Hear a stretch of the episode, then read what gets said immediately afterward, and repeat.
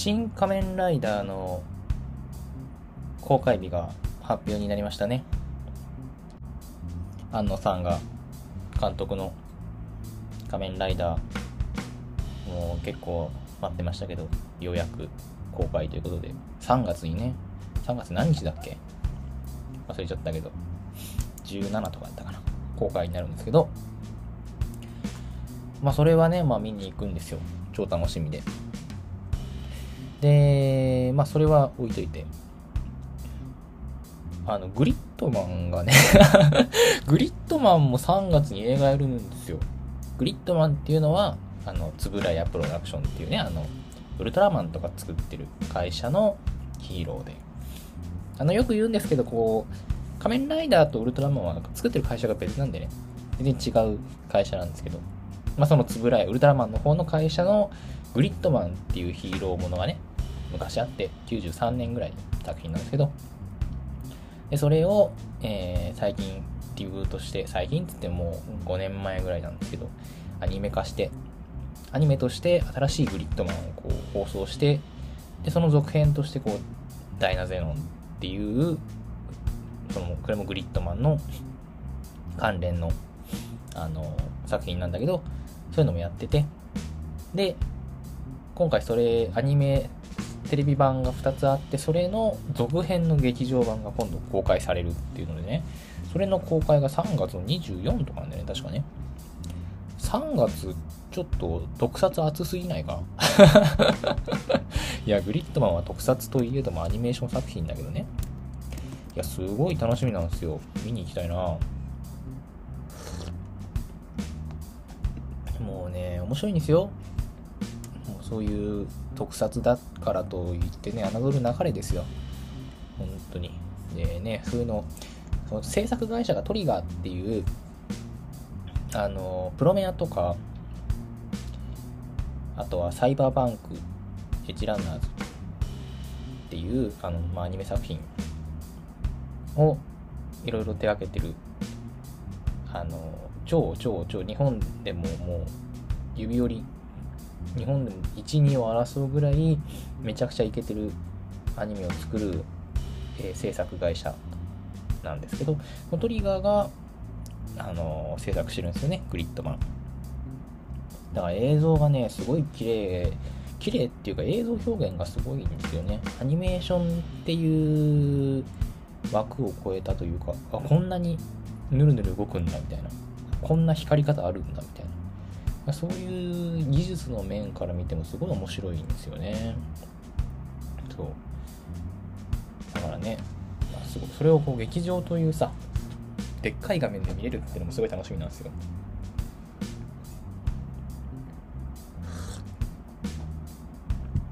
いやどんな感じになるのかなとは思うんですけど、ちょっと楽しみですね。いやー、今月は、違う、来月だ。3月はいろいろとこう、楽しそうなコンテンツが映画館でいろいろやりそうな、そんな予感がしますね。はい。ということで、そろそろやっていきましょうか。喫茶結社のラジオ、始まります。喫茶結社のラジオカウンター席より愛を込めて、こんばんは。この番組は神出鬼没の喫茶店、喫茶結社がお送りするラジオの中の喫茶店です。喫茶店のカウンター席でマスターとおしゃべりするようなラジオをコンセプトにカフェ喫茶店の話や自店舗開業の道のりを目指す道のりの実況皆様が寄せられたマスター聞いてお楽しみも適度に相づちを打ち涙あり笑いありサクラありやらせありで毎週金曜22時頃 note Spotify SoundCloud ポッドキャスト等でお送りしてまいります。はい。ということで今夜の一杯は、えー、喫茶列車ブレンド夜明け前をいただいております。ああ、美味しい。いやー、東京は雪が降ってるらしいですね。あもうこの放送してる時にはもう歪んでるかもしれないですけど、なんか、すごいですね。あのー、あれです。京都はひたすら寒いだけでね。あ、でも、それでもやっぱりここ何日か暖かくなってきた感じがしますよね。やっぱりこう、立春、春になっているのかなという気がいたしますさてゆるゆると今日もやってまいりましょうまずはこのコーナーから今週の喫茶結社。このコーナーは今週1週間を振り返って喫茶結社の活動がどんな感じだったのかを振り返るコーナーです。はい、ということでですね。今週は盛りだくさんでしたね。喫茶結社の活動というか、なんというか、えー、今週のね、あの、その前の、えー、パーラー喫茶月謝というか、その前の日曜日ですね。えー、木デパ、木蓮デパート、ございましたね。いや、来てくださった方ね、本当にありがとうございます。なんか、木デパね、パーラーの常連の方とかも来てくださってるりもしてね、とっても楽しい営業でした。あの、私も木デパ初参戦、お客さんとしても参加したことなかったんで、どんな感じなのかなって思って結構ドキドキではあったんですけど、いや、実際にはね、すごくこう、なんだろう、落ち着いた営業っていうのとは違うんだけど、めちゃくちゃ混んでたし、お客さんたくさんいたんだけど、それでも結構その、カウンター越しにお客さんとおしゃべりするような余裕もあったし、まあ今回私はハヤシライスだけだったんでね、そういう意味でもすごい余裕があったっていうのもあるんだけど、とても楽しい営業でした。うん。で、今回もあの年末に引き続き、糸電話さんと共演というか、糸電話さんも一緒に出店されてて、で、焼き菓子、そう、すごくびっくりしたんだけどさ、そう僕もちゃんとチェックしてなかったのがあれなんだけど、当日のその食事を出す食事メニューがハヤシライスだけででデザートメニューは糸電話さんの焼き菓子だけでドリンクはあのアドロップさんっていう方とかあのイルガさんっていう方とかあと木蓮さんもその普通にアルコール出してたりもしたんだけどなんかねイートインがすごいあまさか喫茶結社と糸電話で木蓮の食事を回す日が来るとは思わなかったねって話を糸電話さんとするぐらい結構驚きの体制だったんですけども。そういうね。でもそういうのもあって本当にいろんなお客様にも来てもらえたしそうそう。久しぶりの喫茶結社糸電話の厨房立つっていう。この前はねあの糸電話さんはテイクアウト中心でていうかまあ厨房が人多すぎて中入れなかったっていうのもあって非常に久しぶりの楽しい感じの営業になってましたね。であと喫茶結社界隈の人の話でするならば、えー、フィリカフィリカさんもね一緒に出店されていてフィリカさんは2階のあのギャラリーの衛星のエリアでいつものテキスタイル素敵なテキスタイルの作品をですね展示されていたんですけども展示が販売っていうかされていて面白かったですね。そのフィリカフィリカ糸電話喫茶結社みんな世界文化アカデミーの同期で同級生で。なんか久しぶりその3人で集結するっていうのも結構珍しいパターンななんですけど。なかなか面白かった。ですね。あとはそう。ね。だ結構だから気持ち的にはやっぱりこう楽だったんですよね。気心知ってる人たちが出店してるっていうのもあるし。でそれだけじゃなくてやっぱね木蓮の出店者さん皆さんそうなんだけどすげえいい人ばっか めちゃくちゃいい人ばっかなんですよねだからさなんかもう本当にうん年末は正直あのチリチリ酒場の時は私結構余裕なかったんですよね。まあ、久し木蓮で出店するのが久しぶりだったってのもあるし、お客さんめちゃくちゃいて、面食らったってのもあるし、あんまり余裕なくて、楽しかったんだけどね。楽しかったんだけど、そこまで余裕はなかったんですよね。でもそれが今回は割と、やっぱそれを踏まえてってのもあるし、木デパっていうイベント自体が、チリチリ酒場よりもちょっと落ち着いたイベントっていうのもあるんですけど、まあ、そういう意味ですごくこう、なんだろう、心にゆとりを持って参加できたかなっていう気がしますね。うん。アドロップさんの、あのー、紅茶杯がすごい美味しくて。そう、あの、チリチリ酒場の時もそうだけど、木蓮で出店する時って大体こう、出店者は飲みながらやってるんですよ。ひどいけどね、ひどいなと思う。ひどい、ひどいかなひどくはないんだけどさ。だから、そう、みんな出店者さん、おのおの、まあもちろんみんな飲めるわけじゃないからさ、底取りの人もいるんだけど、ビールなり、なんなり飲みながらやってるのよ。それがまた楽しいんだけどね。私らも。そう、だからいつもよりもちょっと饒舌だったりもするんだけどさ。そういうのもあって、で、僕も漏れなくお酒飲みながら営業したんですけどね。その、アドロップさんっていう出店者さん、お茶の出店をされていた方なんだけど、その方のメニューの、あのー、紅茶杯っていうのがあってね。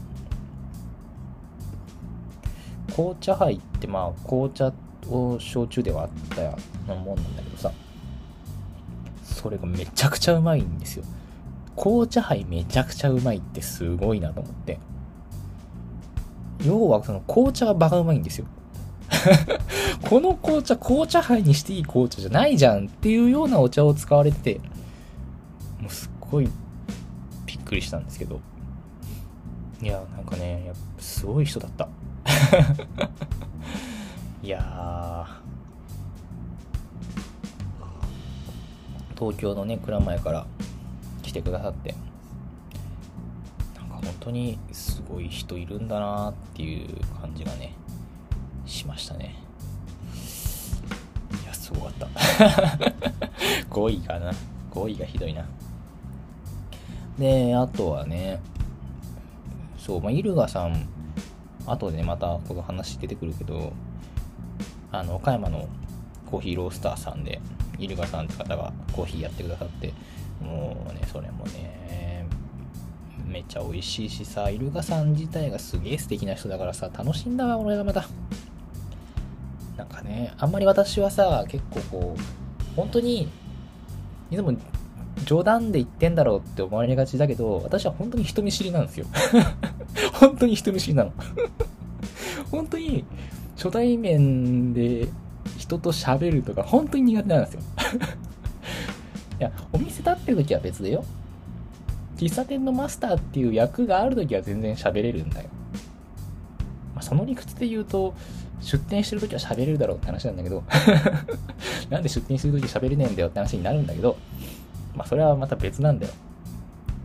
本当に、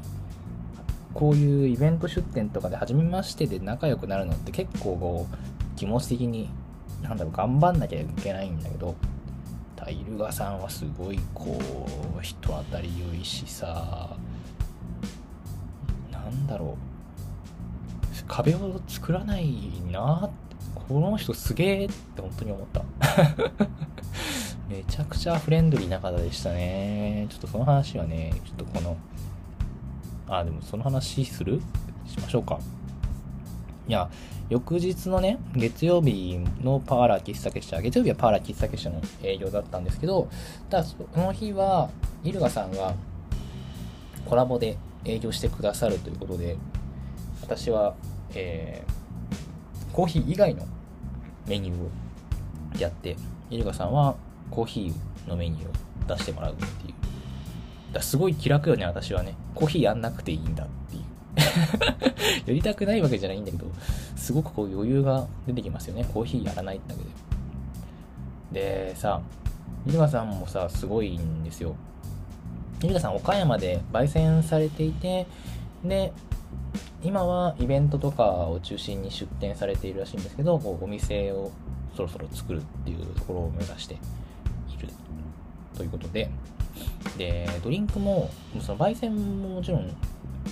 すごい極めてる人なんだけど、ドリンクのメニューもすごい多くって、で、さらにこういう出店、こういうさ、イベント出店ってやっぱ荷物とか結構大変だから、割とコーヒーの出店の人だってそんなにコーヒーのメニューって増やせないんですよね。なんですけど、イルガさんめちゃくちゃな量の種類のメニューで、エスプレッソとかあるんですよ。エスプレッソって、いわゆる一般的なエスプレッソはマシンでこうシューッつってこう入れるやつなんですけど、イルガさんはこのハンドエスプレッソマシン、あの、フレアエスプレッソっていう器具があるんですけど、それを持ってきてて、こう手でこうエスプレッソを入れちゃうっていう。ね、またね、これ結構難しいんですよこの普通のエスプレッソマシンと違って自分で豆まあ豆は自分でそうなんだけどこう圧力をかけるのもさ自分で圧力かけなきゃいけないし結構クレマとかクレマってあのエスプレッソの上の方に出る泡みたいな層みたいなやつがあるんですけどそういうのをきれいに出すのが結構難しい難しいだろうなってもう僕やったことないからさ推測なんだけど。難しいだろうなって思うんだけどそれもねすごい綺麗に出てるし何よりうまい。すごかったな。めちゃくちゃうまみある。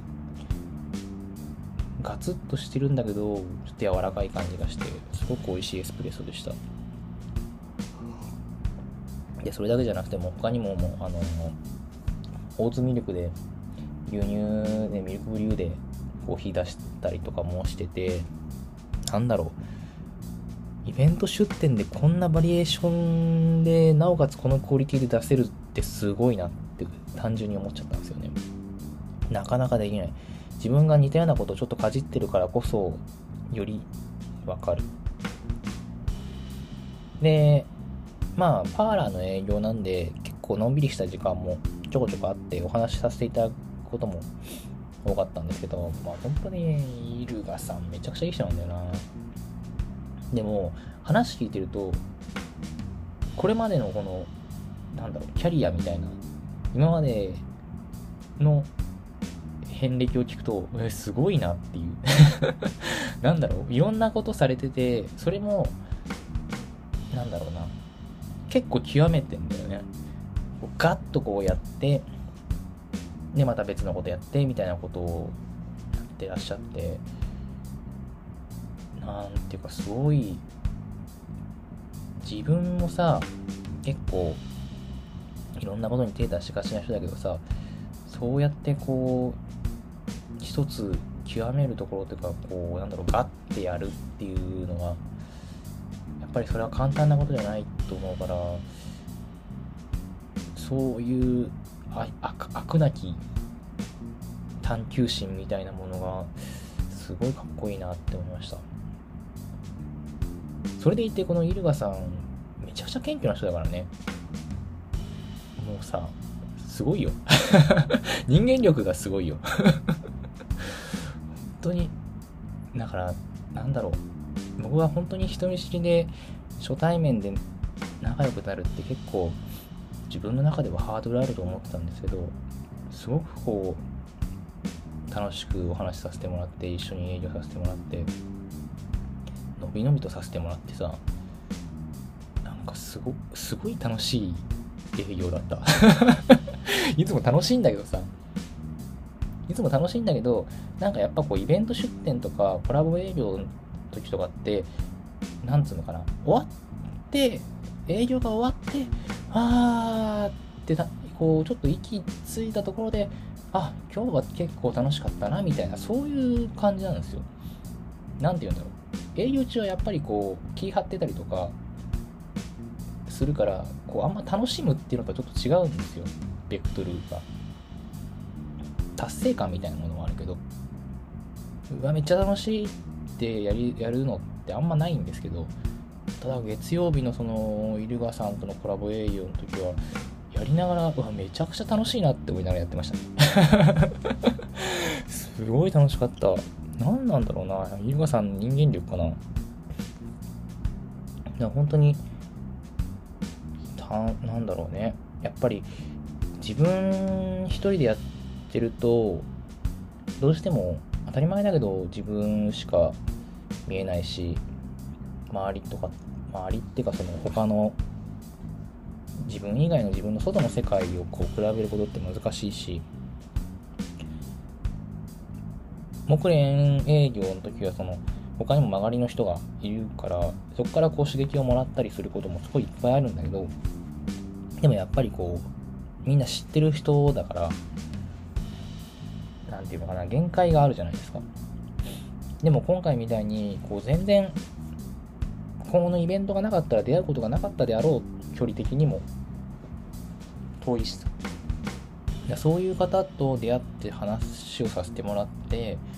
なるほどこう自分の知見が広がるというかあこういう考え方あったんだなとかあこういうやり方があるんだとか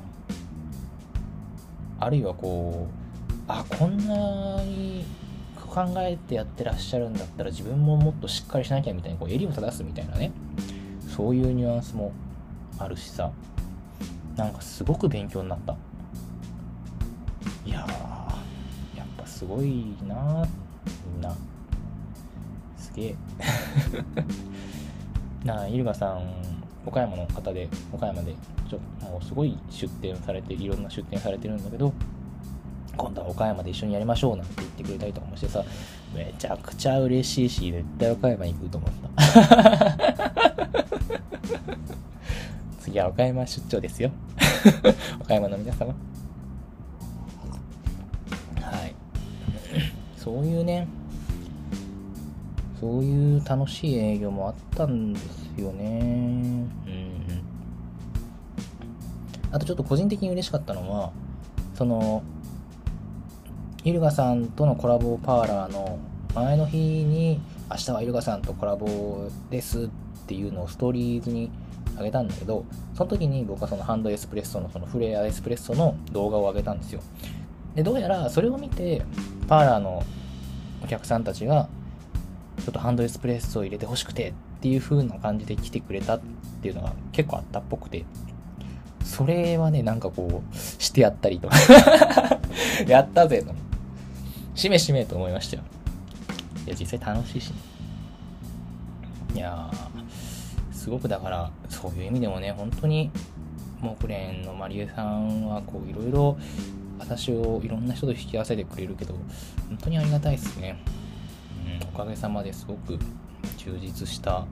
2日間を過ごすことができました。ありがとうございます。うん。木デパ楽しかったなまたね、モックデパ、すごくこう、他にももう語り尽くせないぐらいの、てか出店者さんめちゃくちゃ多かったんでね、とんでもねえ量の出店者一覧のね、文字数なんで、なかなかこう、全部説明すると大変なんだけど。なんでね、こうやっていろんな人と出会えるっていうのはやっ、ぱイベント呼んでいただけるからこそだし、そういうところ本当にありがたいですね。ありがとうございます。えー、っと、まあ、2月の営業はね、もうこの後はつも通りのパーラーをゆるゆるっとやっていくだけなんですけど、3月は3月でですね、まあ、えー、木蓮的にはですね、デイデイさんえー、前にいつだっけ？以前も、あのー、一緒にやらせてもらったことがあるんですけど、デイデイ洋裁店さんっていう、長野を拠点に活動されている洋服を作られる構成作家さんがいらっしゃるんですけど、すごいこう手触りのいいガーゼみたいな生地の布物を作ってらっしゃる人で、で色合いとかもすごい素敵なんですけどそのレイレイ用祭店さんと、えー、ヤシのヤシ町さんっていうあのカゴバッグの作家さんのコラボポップアップみたいな、えー、タイトルは「デイデイの服とヤシ町のカゴバッグ」っていうタイトルなんですけど、それがあの、木蓮ではですね、3月3日から3月6日の期間、4日間かな、ポップアップがあるということで、この期間中、当然あの、5日6日は日曜月曜なんで、パーラーもございまして、で、その日はですね、木蓮まりえさんが厨房に立ち、お酒を用意してくださって、で、私はハヤシライスとかコーヒーとプリンを用意するっていう久しぶりの久しぶりのっていうか木蓮喫茶結社コラボ営業って実はあんまりなかったんですよね やるやる詐欺であんまりあんまりや今までやってこなかったんですけど、まあ、それが久しぶりになります。ね、デイデイさんで、ヤシマシさんのカゴバッグどんな感じなんだろう？すごくこれも楽しみなんですけども。ああ、でも本当なんか素敵。今喋りながらこう見てるんですけど、色合いとかめちゃくちゃ素敵で、えー、どんな材質なんだろう？カゴバッグっつってるもんな。すごいな。えー、また、これ、これなんか、あれですね、本当に、なんかフィリカ・フィリカさんの作品とか好きな人とか好きそうな感じのテイスト。えー、いいなぁ。楽しそう。まあそういうコラボが、あのー、3月はございます。はい。お楽しみ。というのと、あとはですね、これはもう、いいんだよね。解禁だよね。3月19日にはですね、またほんの少しの読書会、あと身分目連開催でございます。ありがたいですね。また日曜日やってくれるんですよ、読書会。で、あの、この読書会は事前申し込みしていただいて、で、当日ワンドリンクをオーダーしていただきながら、読書会に参加していただくということですね。これもまたね、楽しそうなんで、俺参加したいんだよ 毎回言うけど、すっごい参加したいんですよ。ね、楽しそう。この前も、あの、木デパーの日、木デパーオープンする前にやってらっしゃってて、僕はね、あの、準備とかあって全然参加できなかったんですけど、遠巻きに見ていて、うわめっちゃ楽しそうと思いながら見てました。この読書会は、まあ、この前もこのラジオでもお話ししたんですけど、そんなに、あの、かっちりとした感じではなくて、自分の好きな本というか、この本について喋りたいっていう本を持ち寄って、それぞれ他の人にこう、こういう、この本のこういうところが良くて、みたいな話をしたり聞いたりとか、で、回の最後にこう交換して読んでみたりとかするっていう、すごいラフな感じで参加ハードルし参加しやすい、そういう読書会なんですけど、なんか結構その、今まで2前、僕は2回、前回と前々回に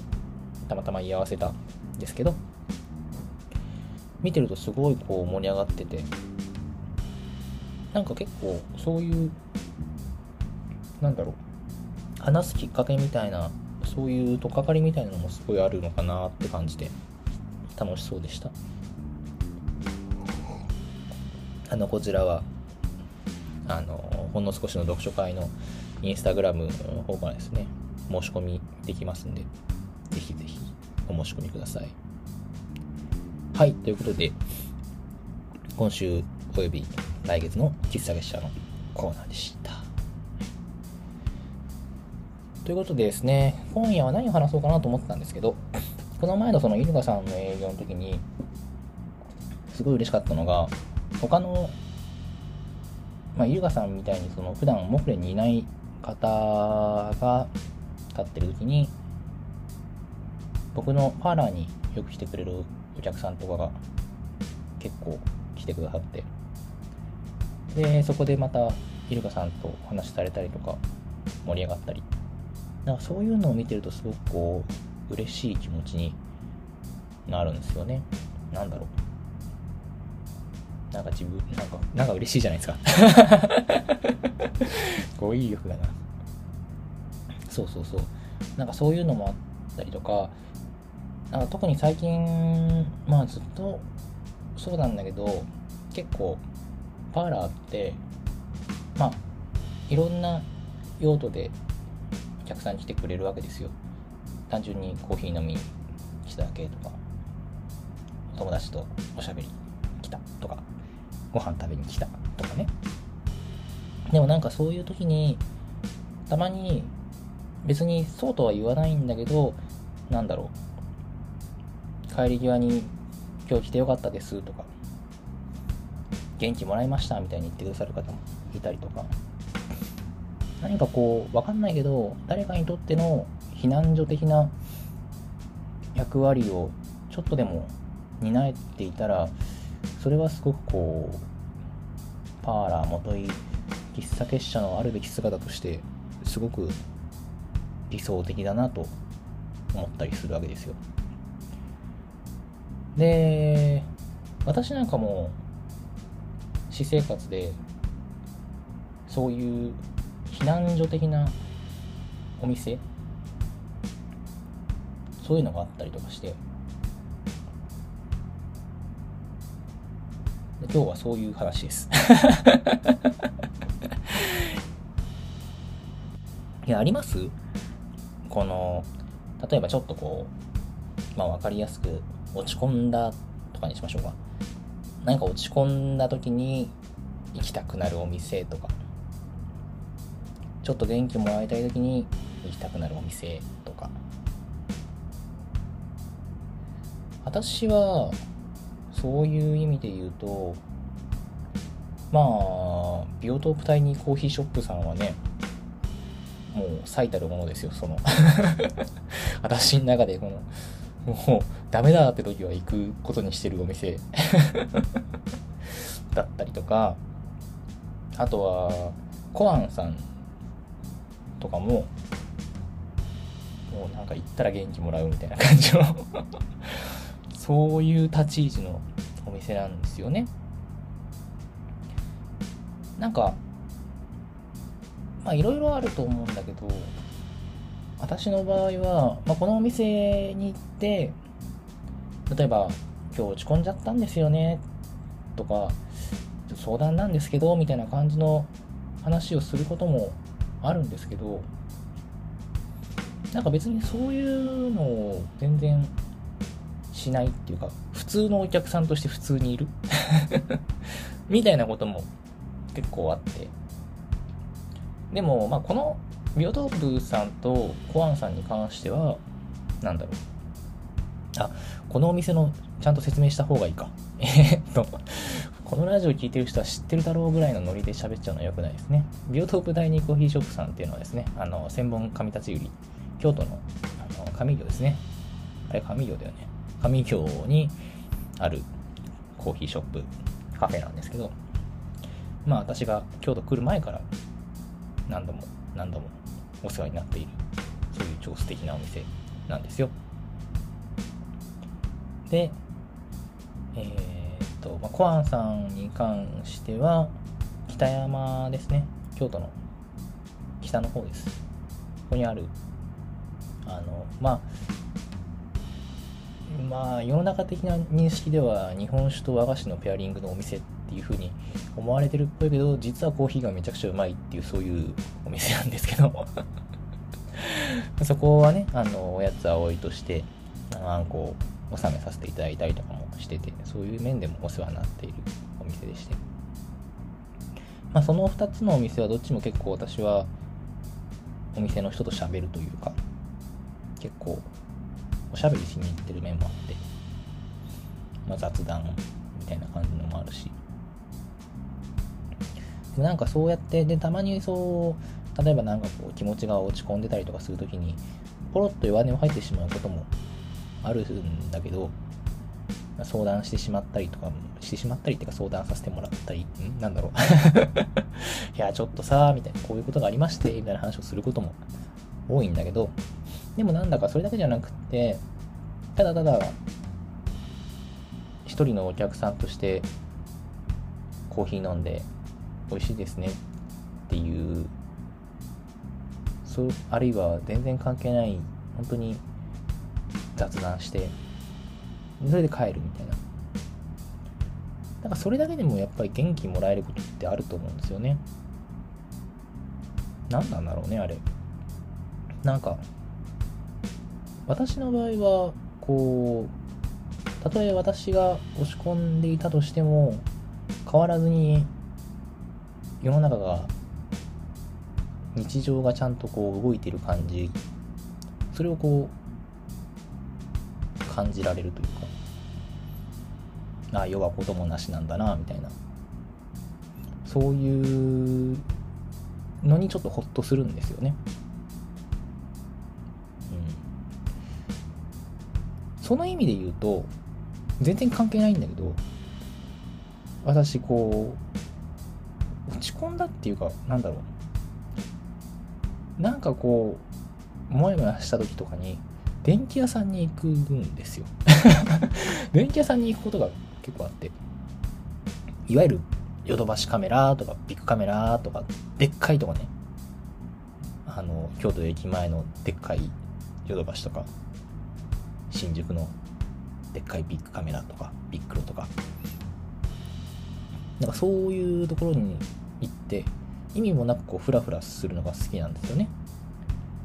別にさそんなとこ行ったってさなんかこう慰められるわけじゃないしさ元気が出るわけじゃないんですよ。全く。なんだけどなんだろう。こう例えばああいうところってさデモンストレーションでテレビがずっとこう映像流れてたりとかさけたたましい BGM とかさ。なんだろう。すごく喧騒な感じがすごい賑やかしいとこじゃないですか。そこにこうただただ身を置いてるだけで日常感というかちゃんとこう日々日々が動いてる回ってるんだなっていうのを感じられる?なんかそんな気がして。別にそこに行ったとて元気が出るわけじゃないんだけどなんかこうホッとするというか。だからこうふらふらっと吸い寄せられてしまうみたいなことが結構あるんですよね電気屋さん。うん。だそういう意味ではそうそんなお店も結構避難所的に使ってるかもしれないななんて思ったりはしますね。うん。あとなんだろうな。避難所的に使うお店。うん。ああもう本当に本当にマジでやばいっていう時はいきなりステーキとか行くんですよ。もうメンタルが落ち込みすぎて本当にやばいみたいな時はいきなりステーキに行きますね。いきなりステーキで赤身のお肉のステーキと赤ワインを食べて飲んで帰る。すごくこういやでも赤身のお肉ってすごい何て言うの？メンタル向上にいいらしいじゃないですか。メンタル向上にいいらしいっていうかわかんないけど、なんつうんだろう。なんか科学的にね、赤身のお肉はちょっと元気になるっていう研究があるらしいですよ。すごいふわっとした情報であれなんですけど。だから、こう意識的にね、肉を食べに行くという。そういう意味でいきなりステーキ。だからそう京都に来てからあんまりいきなりステーキを見かけてないからいきなりステーキには行ってないんだけど東京にいた時は結構例えばこう仕事とかでああもうダメだっていう時とか帰りにねいきなりステーキ行ってましたね別にいきなりステーキである必要はないんだけどなんとなく入りやすいじゃないですかそういうもうどんどこメンタルでも入れるお店 本当にそういう意味ではすごくお世話になってますね、記念ステーキね。うん、ありがとうございます。そうな。避難所的なお店っていう意味ではやっぱそういうのあるよな。うん。もうなんか本当に、あ、あとあれだな、デパ地下とかはすごい、そういう、なんか電気屋さんとかと似たような話だけど、デパ地下に逃避する、避難することはあるかもしれない。デパ地下好きなんですよ。大丸のデパ地下とか。高島屋のデパ地下とか。あのー、なんだろうね。それもやっぱこう結構賑やかなとこだってのもあるし美味しいもん見ると結構元気出るのありません？私が食いしん坊なだけなのかもしれないですけど。なんかこう気が紛れるってのもあると思うんですよね。ショーケースとかこうああいうところってシーズンごとにいろいろ中身変わってるから行くたびに新鮮な発見があったりとかああれ美味しそうだなとかあれ知らなかったとかあこんなお店できてたんだみたいな。結構それで気が紛れたりとかもして。でなんか帰りにねケーキの一つでも買ってったらもうそりゃねハッピーでしょうよ。だそういう意味では結構デパ地下も好きかも。京都だったら、まあ、高島屋の地下好きなんだよな。東京もね、高島屋の地下好きなんですよ。東京の新宿の高島屋の地下とかすごい好きなんですよ。あそこはいいよね。で、あとやっぱりこう、昔の記憶として、私が小さい頃に、もうすごいローカルな話をするんだけど、国分寺の丸いのデパ地下で 国分寺のね、丸いのデパ地下で、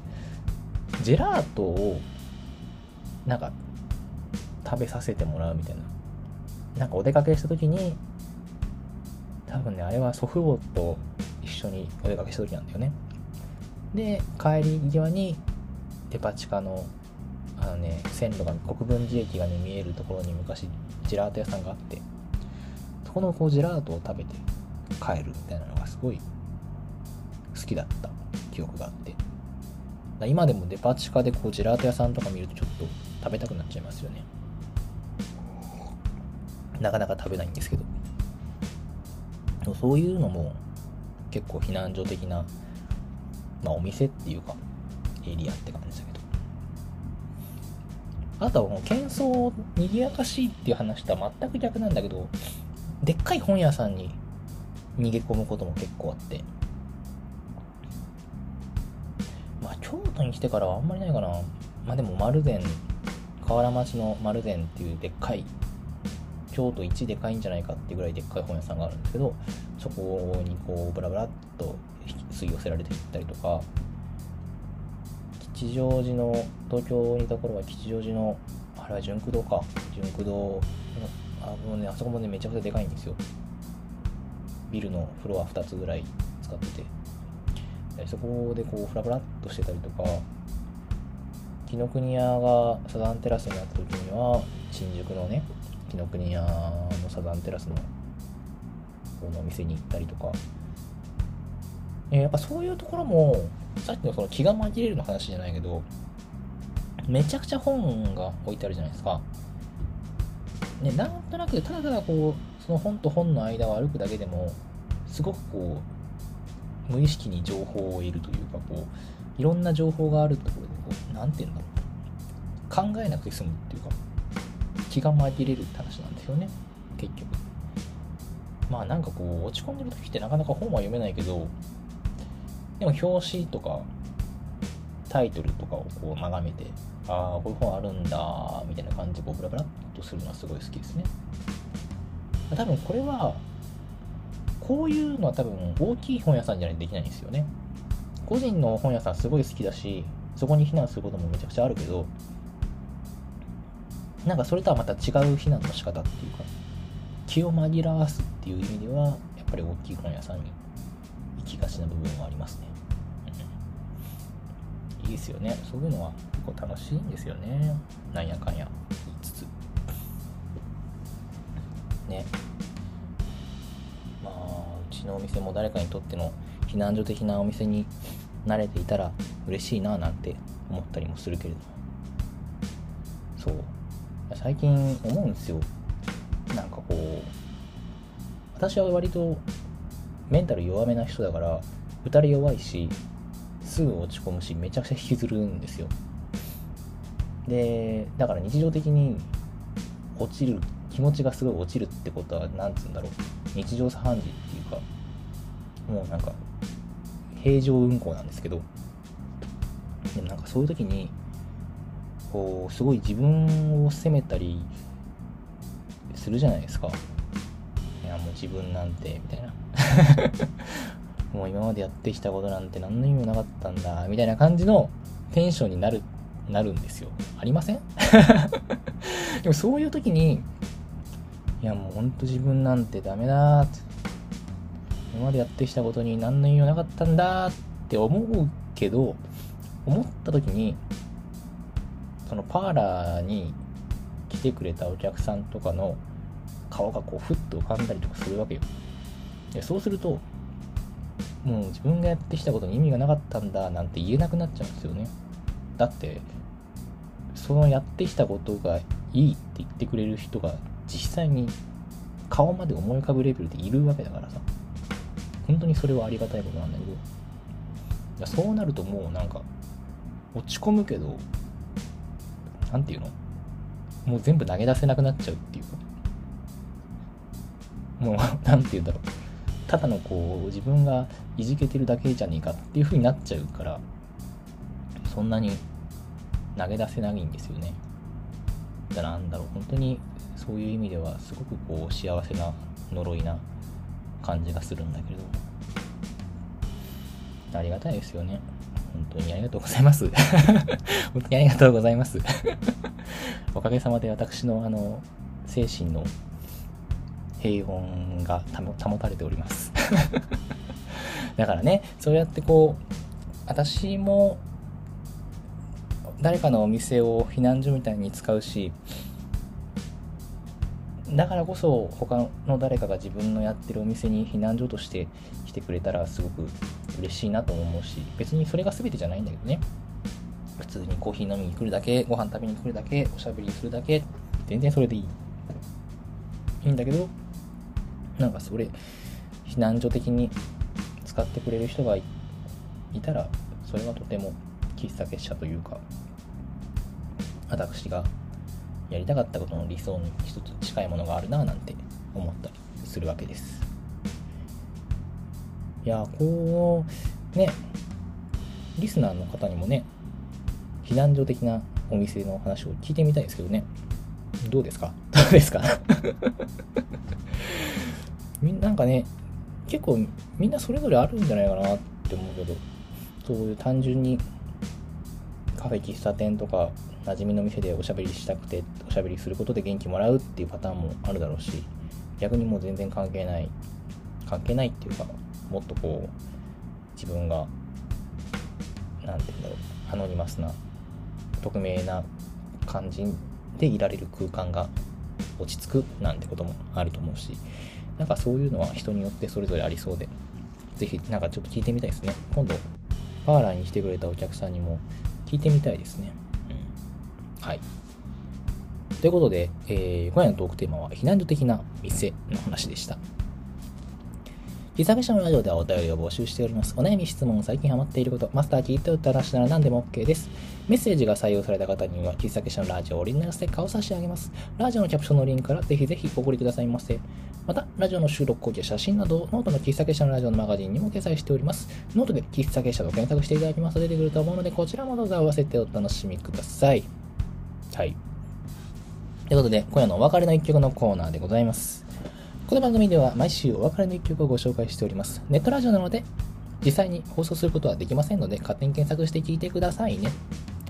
ノートのラジオのページ、Spotify のキャプションにはリンクを貼っておきますので、そちらからもどうぞお楽しみください。はい、ということで、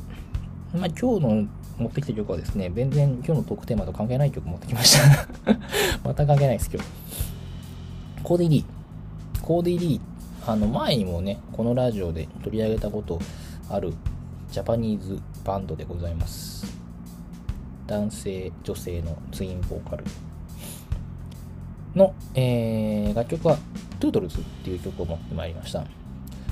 この曲自体はコーディ・リーがメジャーデビューする前からの